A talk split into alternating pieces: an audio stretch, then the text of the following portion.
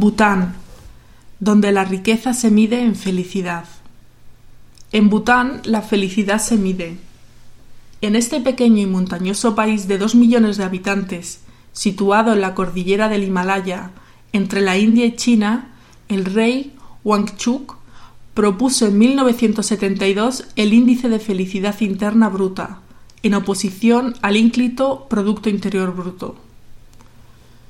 Pero ¿cómo se mide la felicidad?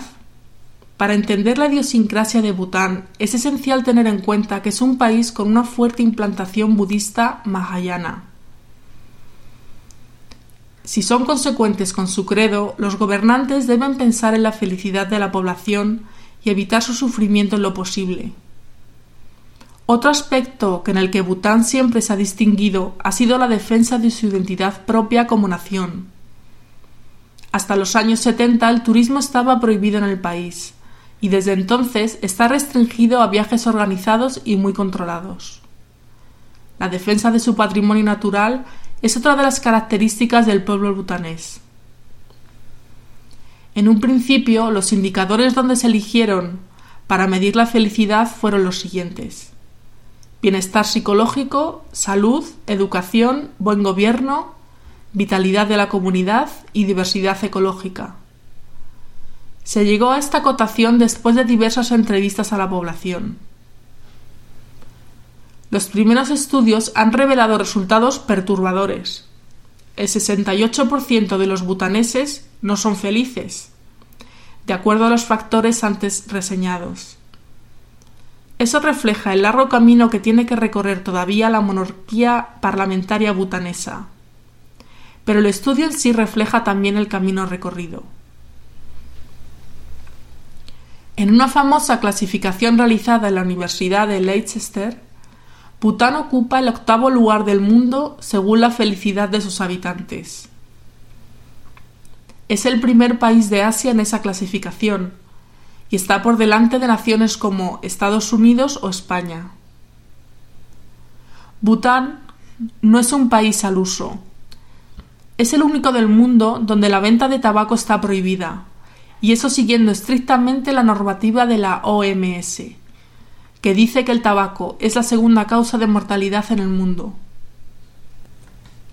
Las multas para evitar la venta son severas, y el hecho de fumar está absolutamente prohibido en los lugares públicos. No solo eso, las comunidades locales otorgan medallas a aquellos que se habían distinguido especialmente en la lucha contra el tabaquismo. Dan lecciones al mundo occidental, donde la inmensa hipocresía de los gobiernos se lucra del comercio del tabaco y es cómplice del lobby de las tabaqueras y hostelería, a pesar del gravísimo riesgo que supone para la salud. El reino de Bután entró en la era de Internet y la televisión hace muy poco y con reservas. De hecho, desde que en 1999 el monarca regaló la televisión a su población en el, aniversario de su coronación, el impacto que ha tenido en la juventud ha sido ampliamente debatido. Los profesores y muchos padres se quejan de que la violencia ha aumentado, tanto en las aulas como en las calles, debido principalmente a los programas de lucha libre que programan algunos canales. Asimismo, también protestan de que los alumnos se quedan hasta muy tarde viendo la televisión y luego no están debidamente concentrados en clase.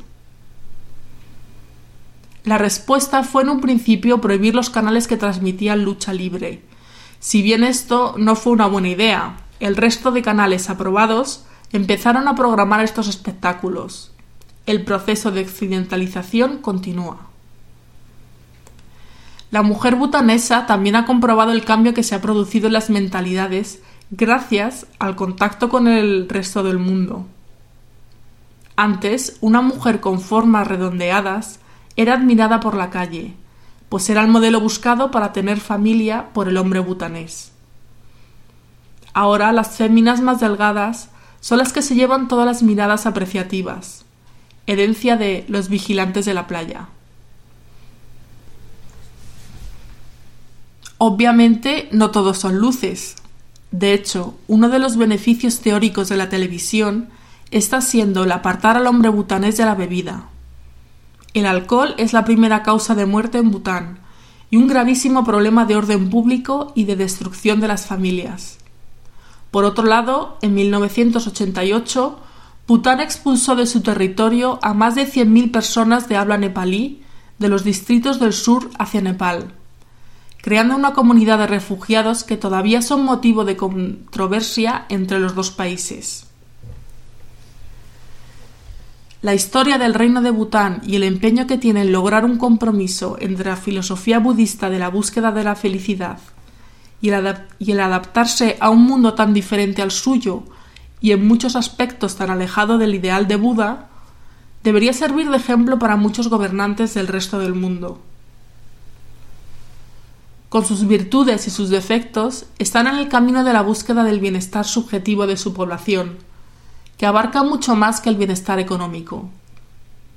Es más de lo que podemos decir en el resto del mundo.